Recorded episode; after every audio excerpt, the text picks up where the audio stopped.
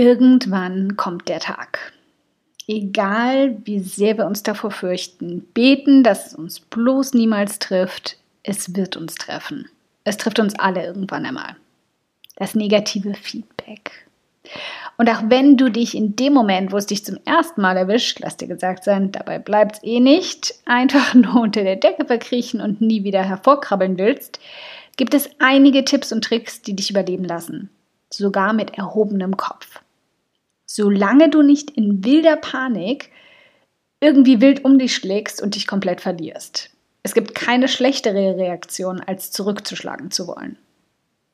Die Person genauso zu verletzen, wie sie dich verletzt hat, das hat irgendwie nicht viel Sinn. Denn Liebe, das ist hier keine Liebesbeziehung. Das ist hier keine Freundschaft. Es ist eine Geschäftsbeziehung. Bei all dem Business BFF Tamtam, also deinen Leser und Fans zu deinem absoluten Business BFFs zu machen, darfst du das gerade bei negativem Feedback niemals vergessen.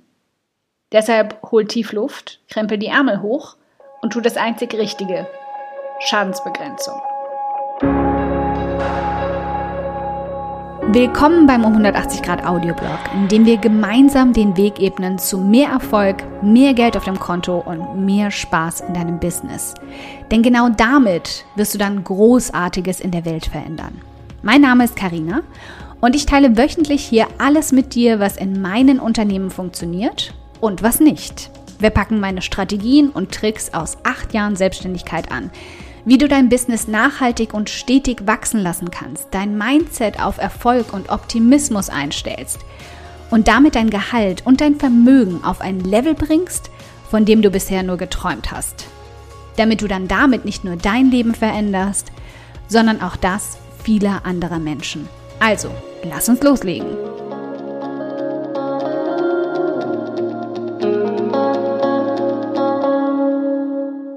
Hier geht es wieder nicht darum, wie du dich fühlst, sondern wie die Person sich fühlt, die dich negativ beurteilt hat. Denn letztendlich will auch sie einfach nur gesehen und gehört werden. Manchmal reicht allein das schon, um all die Negativität zu verscheuchen. Ich habe eine ganze Weile gebraucht, um den Unterschied zu erkennen zwischen Schwanz einziehen und den Menschen nach dem Mund reden, was ich partout nicht einsehen wollte, und Kritikfähigkeit. Zunächst sollten wir allerdings zwischen zwei verschiedenen Menschen unterscheiden. Denen, die einfach nur Streit suchen und denen, die unzufrieden sind mit dem, was du abgeliefert hast.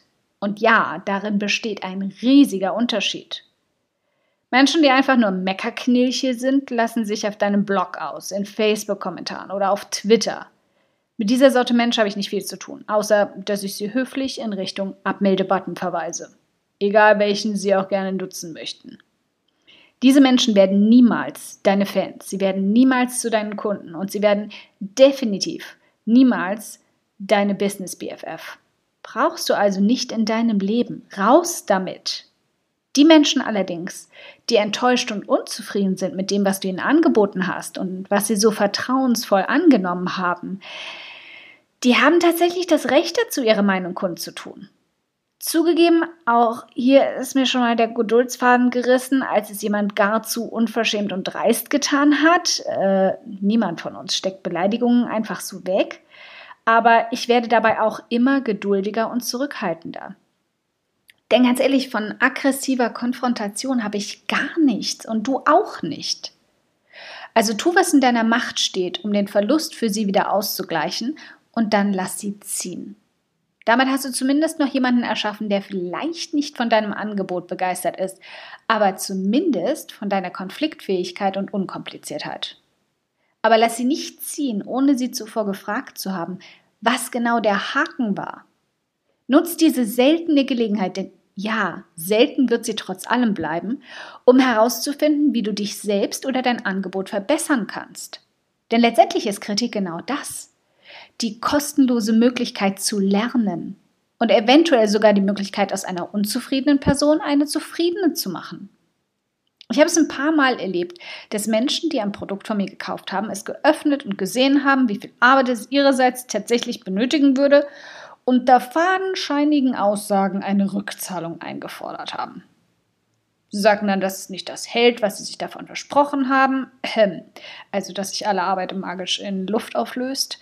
Gerne pochen sie auch darauf, dass es dafür ja ein Gesetz gibt und Paragraphen und überhaupt. Und bevor ich überhaupt dazu zu komme, zu sagen, äh, gar kein Problem. Solche Erlebnisse festigen meine Theorie, dass es gar nicht darum geht, etwas zu lernen oder dass sie damit gar nicht zurechtkommen würden. Vielmehr wollen sie einfach alles wieder von sich schieben und es bloß von der Backe haben, weil da etwas liegt, das ihnen sagt, sie müssen etwas für ihren Erfolg tun. Deshalb diskutiere ich in diesen Fällen noch gar nicht oder bohre oder hake weiter nach. Bei allen anderen Kritikpunkten entschuldige ich mich dafür, dass es ihre Erwartungen nicht getroffen hat und frage erst einmal, ob es denn etwas gibt, was ich tun kann, um sie vielleicht doch noch zu erfüllen. Was war unverständlich?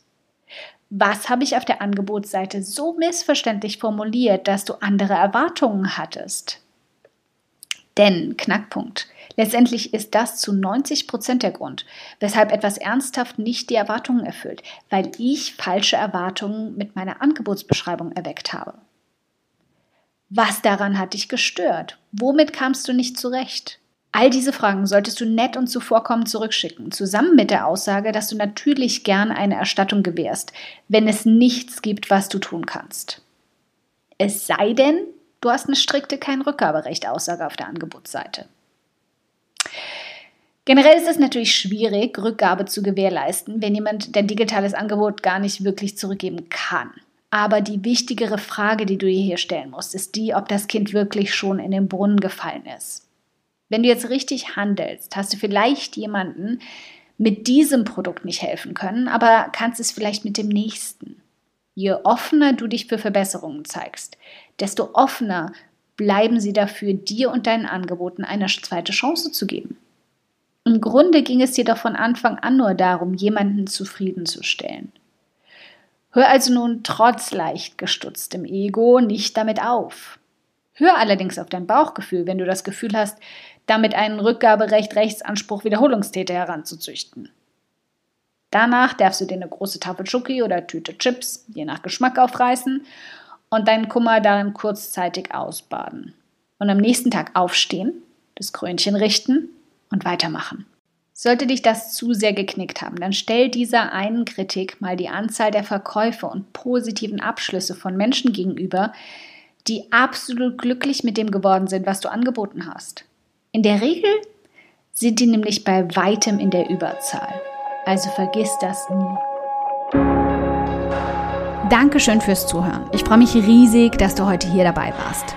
Und wenn du diese Folge absolut geliebt hast und kennst eine liebe Person, der du auch gern einen kräftigen Aha-Moment damit verpassen möchtest, dann bitte teil sie mit ihr. Es bedeutet mir wirklich viel, wenn ich so viele Frauen wie möglich damit erreichen kann.